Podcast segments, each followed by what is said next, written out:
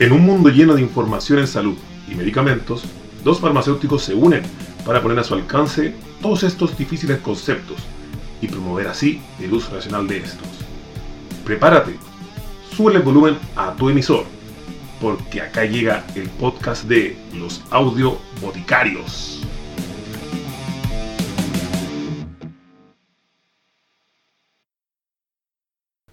Nuestros auditores, aquí les habla Daniel Amigo en un nuevo capítulo de Audio Boticarios, acompañado como siempre de nuestro querido amigo Sergio Loyola. Estamos aquí ya en, en un nuevo capítulo que se demora un poco más de lo normal en salir. Pero estamos muy contentos de poder seguir entregándoles material y información que les pueda ser útil sobre medicamentos. Sí, pues hay que informar que ya superamos los 200 auditores. Eso merita un... No, no es 200 auditores, es d- 200 reproducciones en total. Pucha, yo había comprado champaña. ya, No, pero es algo- buscando un eh. carrete clandestino.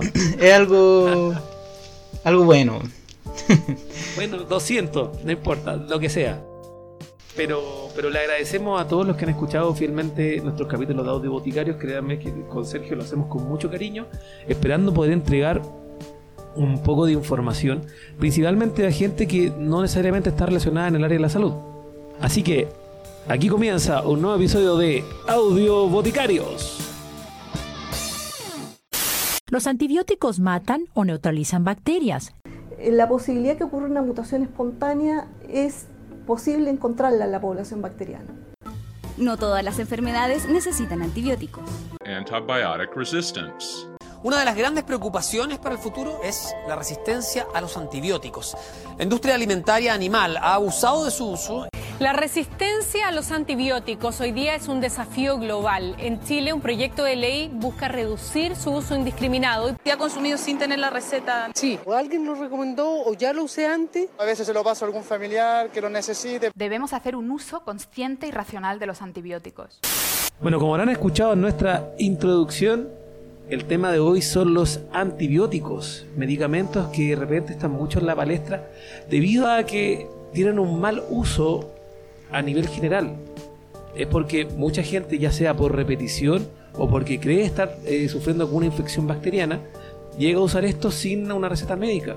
De hecho, el control no es tan estricto como el de las benzodiazepinas y muchas farmacias tratan de poner un alto, pero aún así se siguen usando más los antibióticos.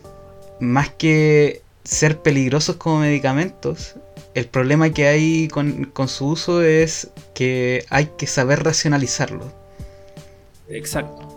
De hecho, el mal uso de antibióticos puede que en una persona normal no genere algún efecto demasiado grave, pero a la larga, en muchas personas, puede generar un problema de salud pública extremadamente gravísimo y difícil de tratar, que lo vamos a hablar más adelante en el podcast. Partamos viendo cuál es el blanco de los antibióticos, a qué es lo que ataca.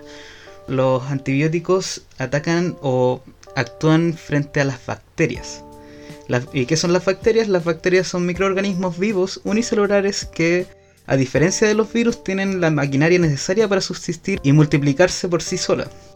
Estas representan el tipo de vida más antiguo del planeta y una de las causas más comunes de enfermedades tanto en los humanos como en animales. De las bacterias pueden haber distintas formas, características eh, estructurales dentro, y dentro de las diferencias más comunes que se dan o que están definidas es por la fijación de una tinción que se llama la tinción de Gram. Según el tipo de pared celular que tengan, esta tinción se fija en la pared y cuando se fija en la pared serían gram positiva, cuando no se fijan en la pared celular serían gram negativa. Seguramente han escuchado esos términos. Eso es muy importante al momento de la elección del tratamiento de antibiótico. También hay que recalcar que, como decía Sergio, los antibióticos están destinados a tratar enfermedades causadas por bacterias y no por virus, que es la primera confusión que tiene la gente al momento de usar un antibiótico de manera irracional, es decir, sin la prescripción de un médico. Si- Sin embargo, igual hay antibióticos que de repente se usan en otros microorganismos como son los hongos. Pero definitivamente donde no se usan es en, la infección por virus. ¿Serán tan malas las bacterias por sí mismas? La verdad es que no. porque las bacterias realmente están en todos lados, tanto en el ambiente donde que compartimos, como siendo parte de nuestro mismo organismo. Exacto. De hecho, las bacterias que viven en nuestro organismo se le conoce como microbiota, ya donde alrededor tenemos más de 100 billones de bacterias viviendo con nuestro cuerpo y generando una suerte de simbiosis. Donde la simbiosis, en pocas palabras, es el yo te ayudo, tú me ayudas. Nosotros le entregamos el medio para subsistir a estas bacterias y estas bacterias nos ayudan en ciertos procesos biológicos. Como ejemplo, tenemos la bacteria, la, la famosa Escherichia coli, que es la bacteria que se conoce como la bacteria de la caca, que se encuentra en el tracto gastrointestinal, principalmente ya en el intestino grueso, donde esta nos ayuda con la absorción de ciertos alimentos y la producción de vitamina K, que es importante para la coagulación. Entonces, no todas las bacterias son malas. Nosotros vivimos con constantes bacterias y estas principalmente se encuentran, como dije, en el tracto gastrointestinal y en la piel y en ciertas mucosas. Pero hay otras partes del cuerpo en las cuales no pueden haber bacterias. Y es ahí donde se producen ciertas infecciones. O también se produce cuando una bacteria distinta a la que está en nuestro, nuestra microbiota común llega y logra reproducirse y generar una colonia bacterial. Y ahí donde se producen o se generan las enfermedades por bacterias.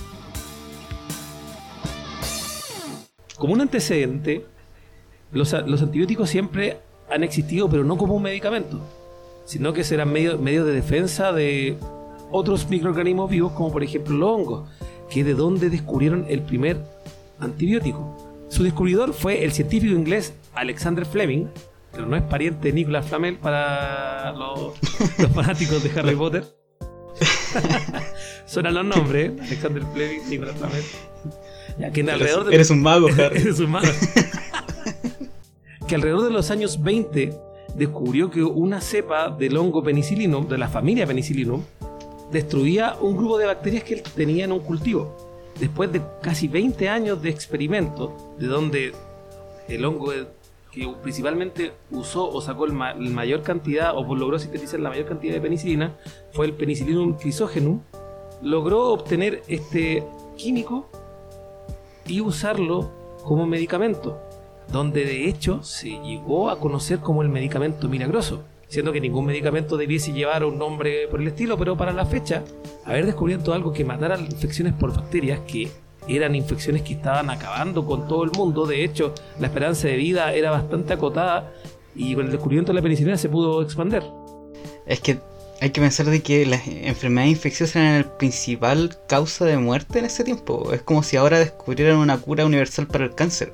Ese tienen que hacer ese paralelo porque realmente fue muy importante en su momento. De hecho, eh, generó un punto de inflexión a nivel de salud pública, al punto de que ya no son tan preocupantes las muertes por enfermedades infecciosas, sino que ahora son por enfermedades crónicas no transmisibles como la hipertensión, la diabetes o, como dijo Sergio, el cáncer. Bueno, ahora igual hasta el día de hoy las enfermedades infecciosas son un tema, en especial en los países menos desarrollados en donde todavía, por ejemplo, las infecciones estomacales que causan diarrea y vómitos son de las principales causas de muerte.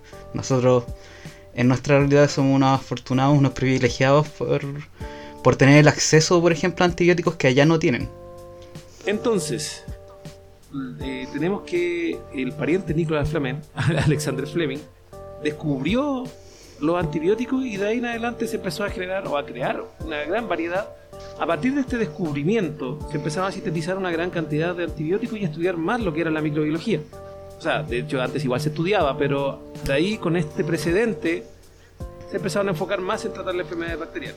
Dentro de esto hay que tener eh, conocimiento de que todos los antibióticos actúan de manera distinta y dependiendo a qué parte de la bacteria van dirigidos.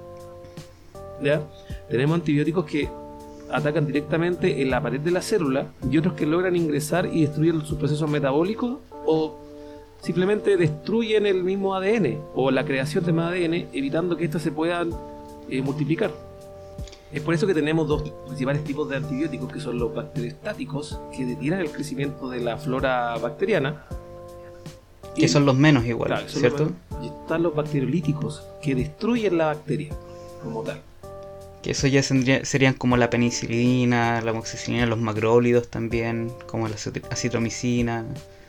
Todo, la mayoría de los medicamentos que son de conocimiento popular son asesinos de bacterias.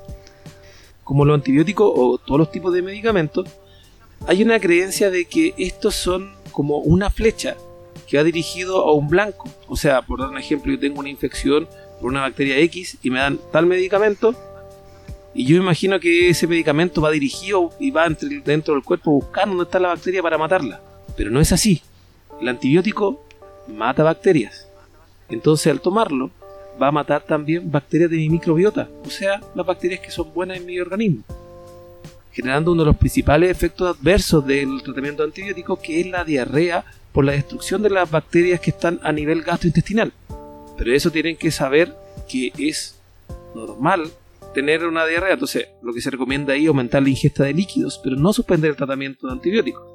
Ahora, otro de los efectos adversos que podemos encontrar en este tratamiento son fotosensibilidad, o sea que la piel se vuelve más sensible al sol, con antibióticos de, la familia de las quinolonas, como por ejemplo el ciprofloxacino.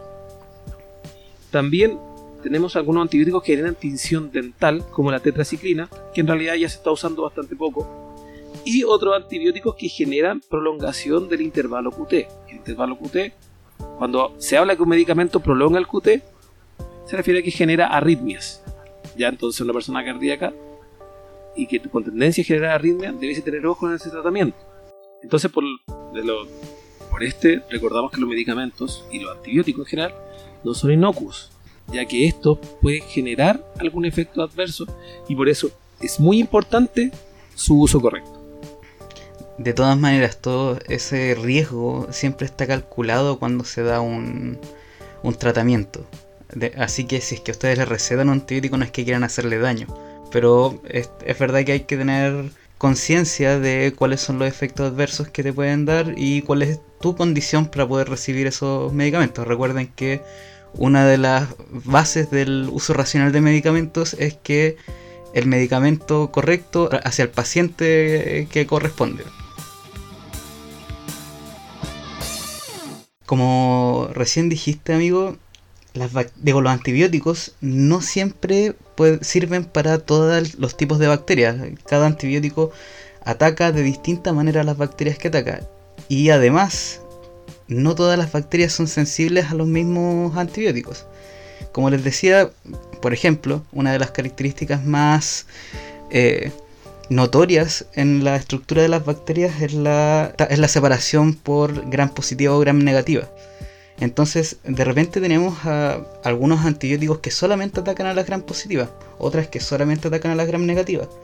Hay otras que atacan a las gram positivas y gram negativas. A eso normalmente se le llaman de amplio espectro, ese es el espectro de los antibióticos. Cuando un medicamento tiene un amplio espectro quiere decir que eh, tiene la capacidad de neutralizar o de, eh, de matar a un amplio número de tipos de bacterias. Y cuando tiene un bajo espectro es más específico, ¿no? no necesariamente un antibiótico por tener amplio espectro va a ser mejor.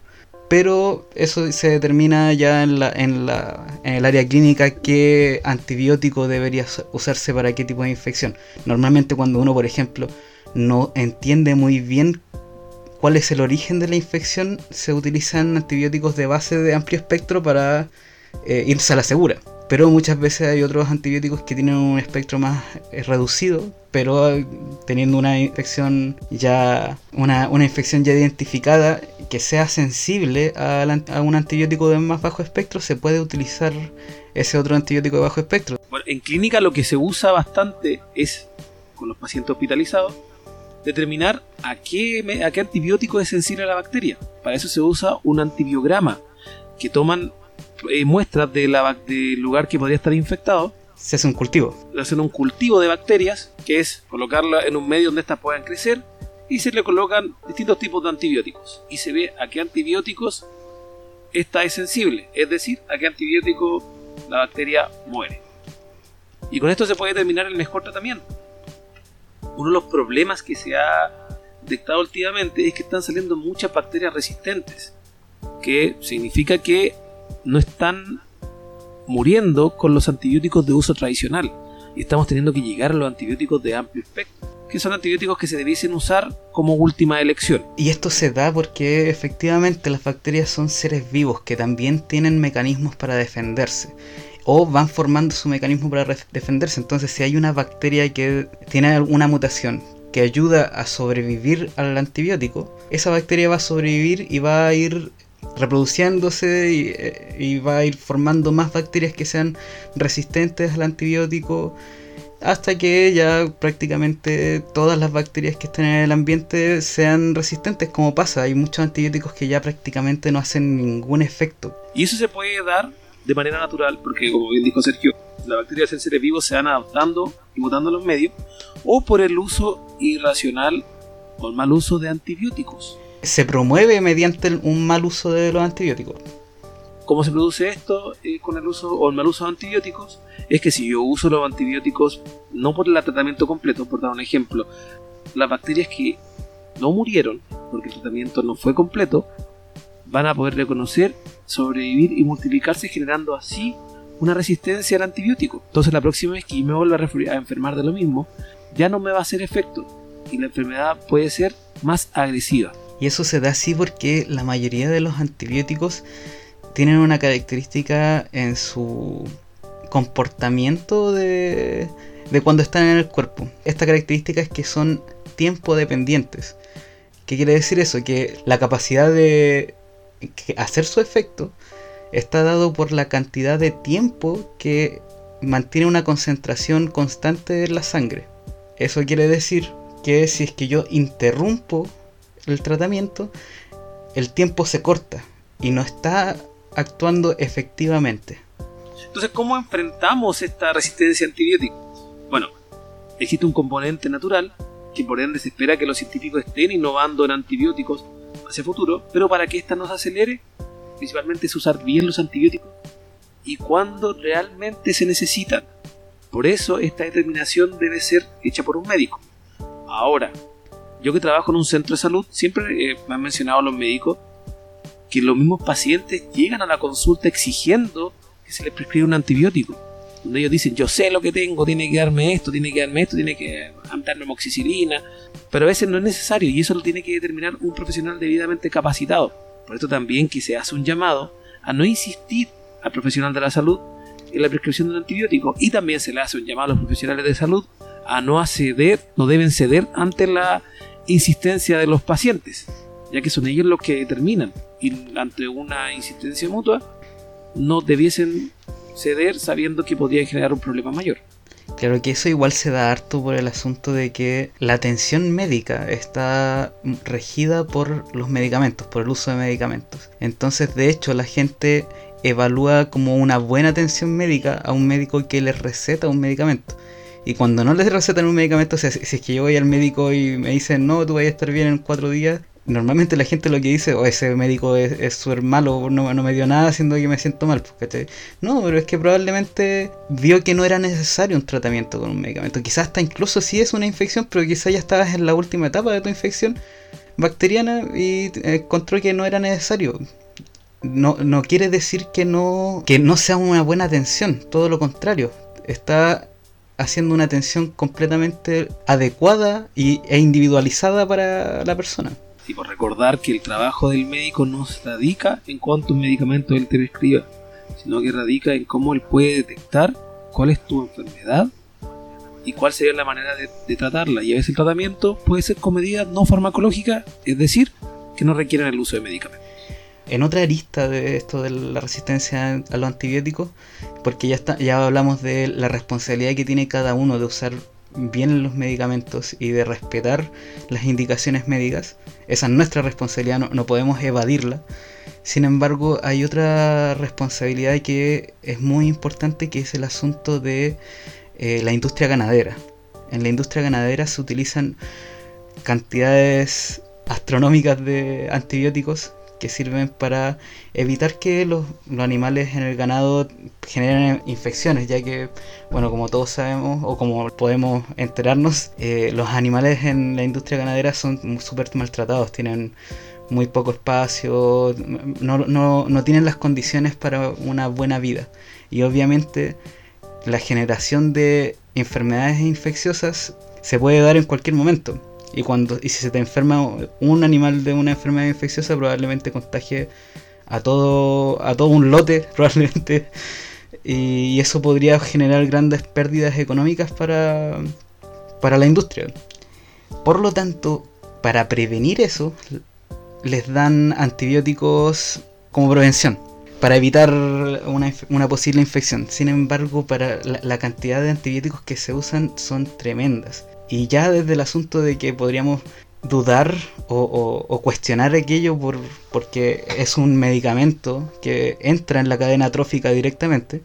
O sea, cuánto podríamos ver los estudios, probablemente no son mucho, no, es mucho, por ejemplo, lo que queda en, en lo que nosotros consumimos de esos antibióticos. Probablemente sí hacen esos testeos eh, de todas maneras entra a la cadena trófica y quedan los suelos o quedan en los desperdicios y todo eso. Sin embargo, lo que sí podemos saber que efectivamente es un gran impacto es que promueven de esa manera la aparición de, de bacterias multiresistentes, lo cual en un futuro podría dar problemas a la salud mundial mucho más graves probablemente de los que ha dado ahora la pandemia del COVID. De hecho, hay estudios que indican que a nivel mundial en el 2010 alrededor de 63.200 toneladas de antibióticos fueron consumidos por animales en la industria ganadera. Entonces se, espera que esta cifra para el 2030 llegue a aumentar hasta los 105.600 toneladas de antibióticos. Siendo uno de los países que más nivel antibiótico ocupa la industria ganadera, China, seguido de Estados Unidos y Brasil. Muchos de los alimentos que llegan o han visto las carnes que llegan son desde Brasil. De hecho, las usan con tres fines, como dijo Sergio, para tratamiento de infecciones, para como uso profiláctico, evitar. Cuando se habla de profiláctico, es antes que te dé una infección. Como prevención. Profiláctico, tómenlo como sinónimo de prevención. Y para promover el crecimiento. De hecho, este es el uso más controvertido y en Europa está prohibido usar antibióticos para este tipo de, de uso. ¿ya? Dentro de los antibióticos más utilizados están los derivados de la penicilina, algunos también de familia macrólidos como la eritromicina y aminoglicósidos como gentamicina, también tenemos ciprofloxacino. Como ven, son, o sea, perdón, como escuchan, son medicamentos comunes que usan las personas. Entonces, al usarlos de manera abusiva dentro de la industria ganadera, se puede generar que se traspase la resistencia antibiótica de los animales al ser humano. Esto yo igual lo he hablado con veterinarios y con agrónomos y siempre me han mostrado que tienen harto harta preocupación sobre esto y la verdad es que yo siempre les digo que quizá un químico farmacéutico eh, como profesional serviría harto en el apoyo de este tipo de cuestiones. O sea, imagínate, yo, yo encuentro que serviría que las instituciones reguladoras de medicamentos metieran eh, o, se metieran en el tema. Porque si le dejamos solamente al, a la administración ganadera la regulación de esto, probablemente ya va a ser muy tarde cuando se llega a, resultados. Claro, de hecho las normas en alimentos no son tan estrictas como en salud como tal.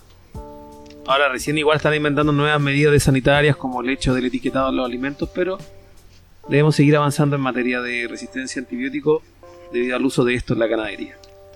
No, claro, pues, de partida el, tema ya está en la mesa, pues, no, somos los primeros que tampoco que está hablando de eso. Claro, no, no somos. Se ha hablado en las noticias y cosas así. Lo importante es que esto se traduzca en acciones quizá más drásticas que, lo que ha pasado hasta ahora. Así que cuando se acabe la pandemia, prepárense chicos que hay que salir a las calles a... acá, acá.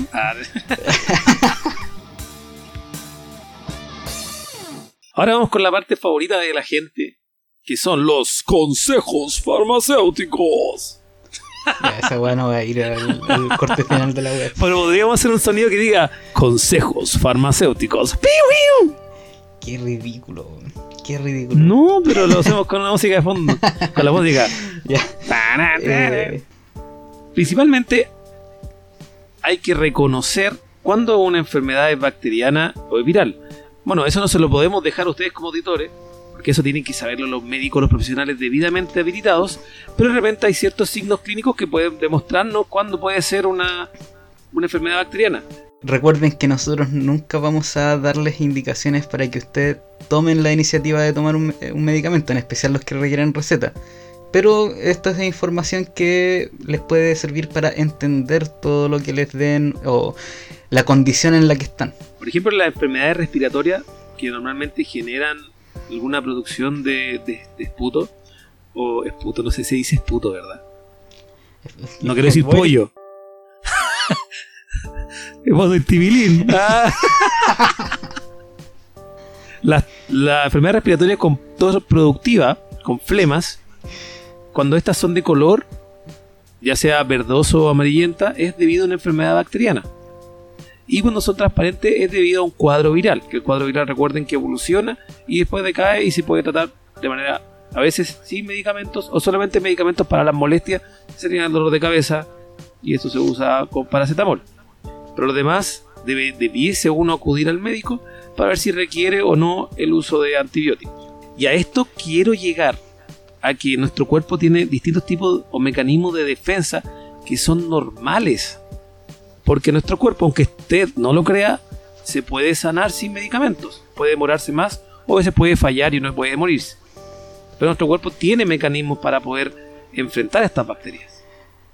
Y dentro de esto los más conocidos son la diarrea y la tos. La diarrea obviamente para, la, para las infecciones intestinales o estomacales y, y la tos para la enfermedad, las infecciones respiratorias. Por ejemplo, si usted eh, coma, eh, va a la calle y compra un carrito de sopaipilla y esto tendrá alguna bacteria o alguna toxina de la bacteria. Si la mayonesa le sale negra. Claro, si la mayonesa le sale negra. y se la comió igual.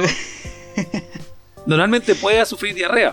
Hay ocasiones en las cuales el mismo cuerpo tiene mecanismos para reconocer una toxina y generar diarrea para poder eliminarla. Nuestro consejo ahí es que en caso de presentar diarrea, nunca hay que cortarla, nunca, porque ¿para qué estamos con cosas? A veces hay medicamentos que uno tiene fácil acceso en la farmacia, que no debiese ser, para cortar la diarrea. Entonces, si uno corta la diarrea, evitas que este mecanismo de defensa del cuerpo elimine este, esta toxina o esta bacteria y esta puede seguir creciendo hasta generar una infección ya más grave. ¿Cuál es el límite eh, que le recomendarías a la gente para cuando dijera ya, estoy ya esta diarrea ya está muy fuerte, tengo que ir al médico? Lo, que pasa es que más que un límite es el tipo de diarrea y también el tiempo que pueda durar. A veces una diarrea puede durar un día y al otro día estás como si nada o puede durar la diarrea puede ser una vez y después simplemente malestar estomacal. Si llegase a presentar fiebre, tienes que irte automáticamente a, a una urgencia. La recomendación principal, cuando uno tiene alguna una diarrea que puede ser infecciosa, siempre primero es hidratarte. Y si esta continúa y persiste, ya ha pasado uno o dos días, yo le recomiendo ir directamente al médico para que este determine un tratamiento que usted deba utilizar. En el caso de la tos es lo mismo. Las toses no deben, no deben eliminarse cuando son productivas. O sea que tienen flema. Claro. Si usted corta la tos, la bacteria va a seguir creciendo dentro de nuestro organismo y puede seguir avanzando el cuadro de, la enfermedad bacteriana, y después generar fiebre y volverse más grave. Hasta una neumonía podría dar por una acumulación de infección. Es por esto que en caso de tener tos, lo que nunca debe hacer es cortarla. Se recomienda para aumentar o ayudar a que se elimine la tos, aumentar la ingesta de líquidos. Ahora, existen medicamentos como la ambroxol y la bromexina, son medicamentos de venta directa, que son expectorantes mucolíticos, es decir, que ayudan a botar la flema, pero es equivalente a aumentar la ingesta de líquido. Así que si usted no, no, puede adquirirlo, ya sea por costo, la recomendación es aumentar la ingesta de líquidos para poder generar que esta tos ayude, o sea, se vuelva más productiva y ayude a botar la flema. También la gente se pregunta qué pasa si me trago la flema. Si me, eh, si me trago la flema, eh, ¿qué, puede, qué, qué, pasa? ¿Me, vuelvo a infectar? ¿Qué crees tú, Sergio? Que no, porque no se van por, el mismo, por la misma vía. Es más, este da paso a otro mecanismo de defensa muy importante que tiene nuestro organismo, que es el estómago. Donde tenemos una acidez estomacal muy grande hecha no solamente para descomponer los alimentos y absorber los nutrientes, sino que también para destruir bacterias que pueden venir del, medio ambiente.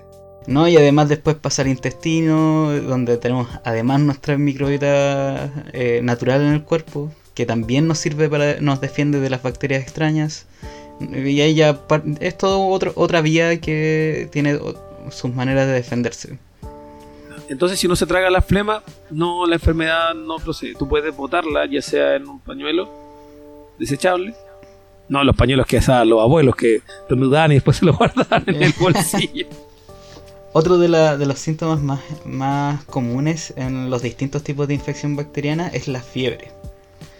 La fiebre también es un mecanismo de eh, defensa de nuestro cuerpo.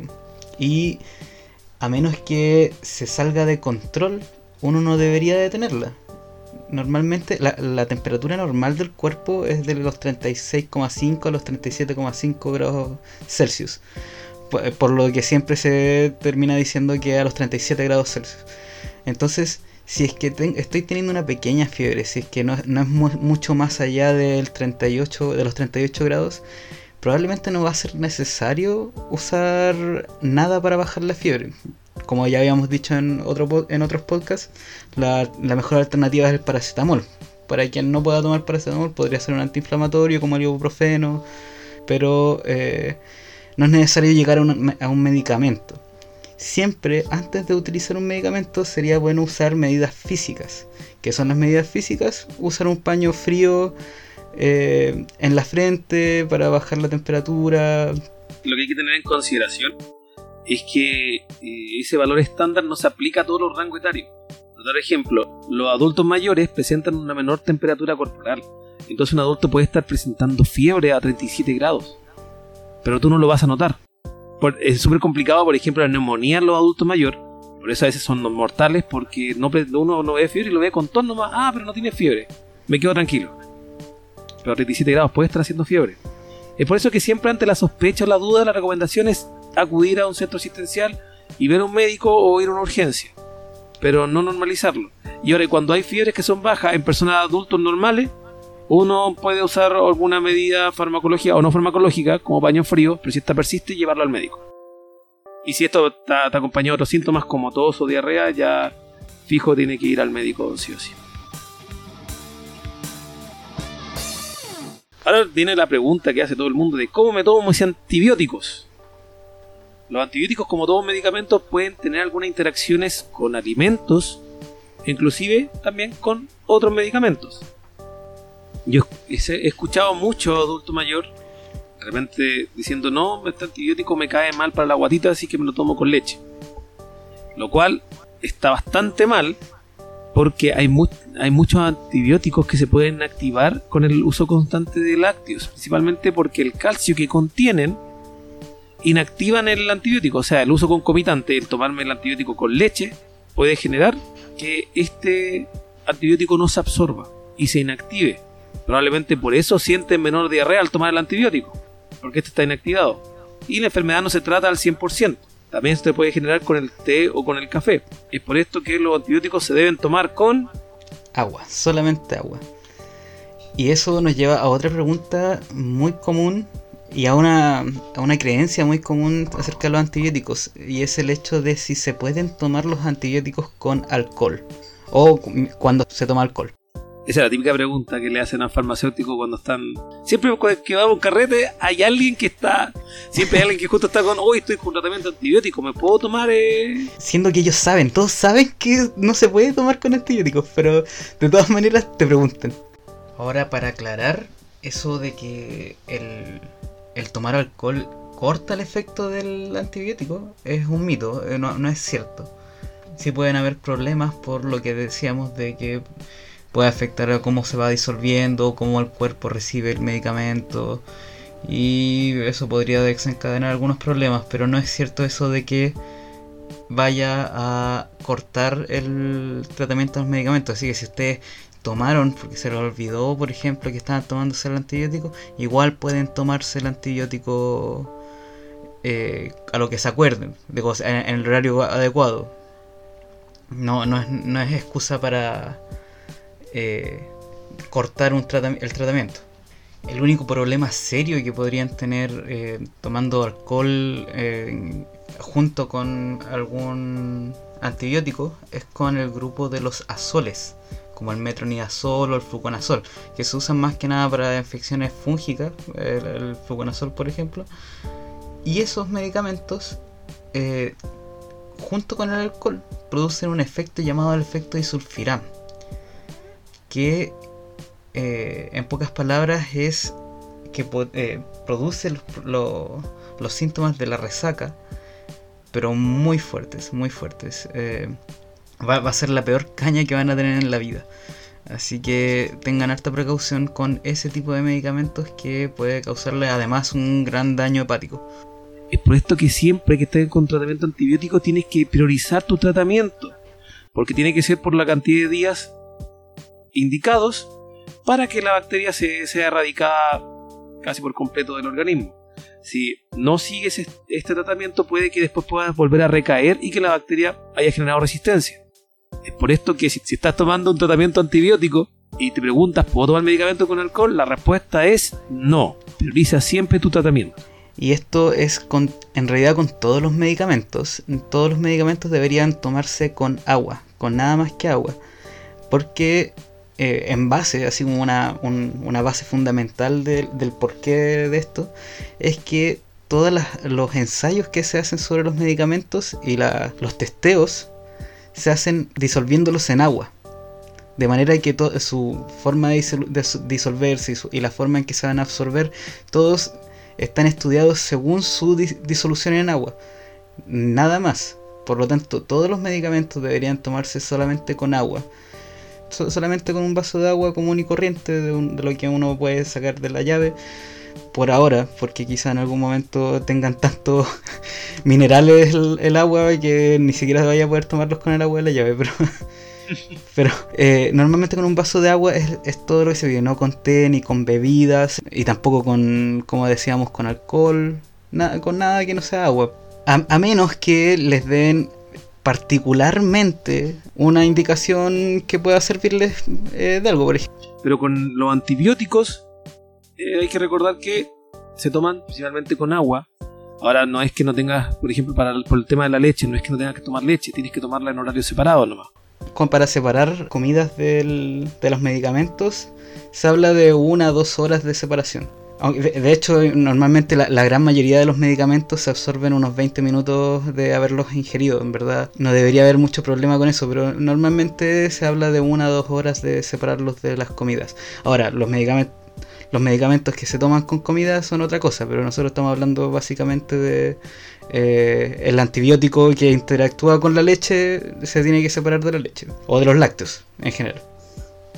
Así que si la indicación del especialista es distinta o del prospecto indica algo diferente, el medicamento debe tomarse solo con agua. Otro asunto con los eh, antibióticos que muchas veces puede causar duda es si que se pueden tomar antibióticos cuando se está tomando anticonceptivos orales. Esto viene porque hay mucha gente, de hecho hay una gran creencia de que eh, los antibióticos quitan efectividad a los anticonceptivos orales. Sin embargo, en la gran mayoría o en casi todos los antibióticos, si bien sí existe una, una interacción, esta es mínima, no, no, es significativo. Y en realidad no se recomienda el interrumpir el tratamiento con antibióticos ni el tratamiento, digo, el tratamiento anticonceptivo siempre ante la duda se debería usar el método de barrera, siempre va a estar ese, esa carta bajo la manga. Sin embargo, como les decimos, es insignificante. Los únicos antibióticos que efectivamente y de una forma significativa reducen el efecto de la terapia anticonceptiva es la rifampicina que se usa para la tuberculosis. Y el otro es la grisefulvina, que tampoco es muy, muy utilizada. Son dos medicamentos de entre todos los antibióticos que efectivamente y de una forma demostrada reducen el efecto de los anticonceptivos, pero probablemente si es que si estás en tratamiento con cualquiera de estos dos antibióticos, va a ser en un cuadro bastante grave. Así que en verdad no, no entra a ser una preocupación o algo a considerar para tu tratamiento anticonceptivo. Entonces, se pueden usar, tú puedes tener, estar tomando tu, tu antibiótico y estar tomando un tratamiento anticonceptivo. Y la recomendación es no tomarlos juntos. Ahora, siempre para evitar cualquier riesgo existe, como bien dijo Sergio, el método de barrera, que es complementario y debes seguir todo un tratamiento anticonceptivo de manera normal. Lo importante es no suspender el tratamiento antibiótico para que la infección no aumente. La otra pregunta que siempre se hace la gente en la casa es ¿qué pasa si se me olvida tomarme mi antibiótico? Lo principal es que no se te olvide, porque hoy en día la tecnología te permite tener al alcance varios métodos para recordarlo. Hay hasta aplicaciones que se llaman Mi Píldora y te dan horario. ¿Así se llama la aplicación? Sí. No, o sea, Mi Pill parece que My Pill, creo que en inglés. Ya, ahí búsquenla, cabros, si es que. Pero si tú pones me- la medicamento en, en, en- y encontré cualquier aplicación. No, pero si se te olvida tomar el, el medicamento, siempre tienes que, apenas recuerdes tomárselo, si pasó una o dos horas, te lo tomes. Pero si es que ya pasó más de ese tiempo, debes seguir con la siguiente dosis, pero nunca tomarlos todos juntos, ¿ya? Igual también siempre depende del, de la posología, por ejemplo, si el medicamento te dan cada 8 horas, claro, se te, olvi- se te olvidó una dosis y puede haber pasado una hora, una o dos horas, y puedes volver a tomarla y después la otra la tomas de manera normal. Y si es cada 12 horas, puedes esperar hasta 4 horas que se te haya olvidado. Pero ya mucho tiempo, tú sigues con la otra dosis y rezas porque no se genere resistencia antibiótica. No, no, no rezas, pero... O, o porque, o porque haga el efecto indicado, que no hayas recaído, porque la verdad es el, yo creo que el- es el, peor- el mayor riesgo es cuando uno interrumpe el tratamiento, que haya una recaída, que puede ser complicado. Pero lo que nunca debes hacer es tomarte los dos juntos porque al aumentar la dosis puede generar un aumento del riesgo de tener efectos adversos. Y eso es lo que nosotros como audioboticarios no queremos. Bueno, y ya nos despedimos de este, este capítulo que ha salido bastante largo, la verdad. Espero que les haya quedado un poco más claro de qué se trata todo el asunto de eh, el uso de sus tratamientos con antibióticos y eh, de qué se trata esto de la resistencia a los antibióticos que ha estado igual en, en boga eh, por algunos medios desde hace un buen tiempo. De hecho, eh, y- normalmente en la comunidad médica y científica se hablaba mucho más del peligro de la aparición de una bacteria multiresistente que de un virus como el que como el COVID para con, el potencial de hacer una pandemia con muertes a nivel mundial. A modo de resumen, recordarles que deben usar bien sus antibióticos, siempre con indicación del médico. No insistan al médico para que se los, para que se los prescriba ni al farmacéutico para que se los venda. Y por otra parte, señores médicos, no sean ante la insistencia y señores farmacéuticos tampoco sean ante la insistencia de, una, de adquirir un antibiótico sin receta, ya que si el paciente no lo necesita, recordemos que podemos recaer en una resistencia bacteriana. Es un problema de salud pública, no solamente eh, un caso individual. Al final, el, abusar de esa mala práctica puede generar que el día de mañana no tengamos tratamiento de antibióticos para las bacterias multiresistentes que se van a presentar. Recuerden tomar todos sus medicamentos y especialmente los eh, antibióticos con agua solamente y estén atentos a los síntomas que van teniendo, asegurándose de que su cuerpo está respondiendo de una manera correcta, no interfiriendo en, en su en su manera de combatir las infecciones, pero eh, estando atentos a que no vaya más allá de lo que su cuerpo pueda resistir. También agregar con respecto a eso a nuestros queridos amigos que nos acompañaban en, los, en nuestros carreteos juntos y nos preguntaban, oye, estoy tomando un, un antibiótico, ¿puedo tomar copete? La respuesta es no. Deja de tomar antibióticos. Deja de tomar antibiótico. no, no. No, hay que decirle, no, pásame el copete para acá y anda a acostarte. Y eso sería todo amigos, nos despedimos y los esperamos para el siguiente capítulo de Audio Boticarios. Audio Boticarios. Chao, chao, chao.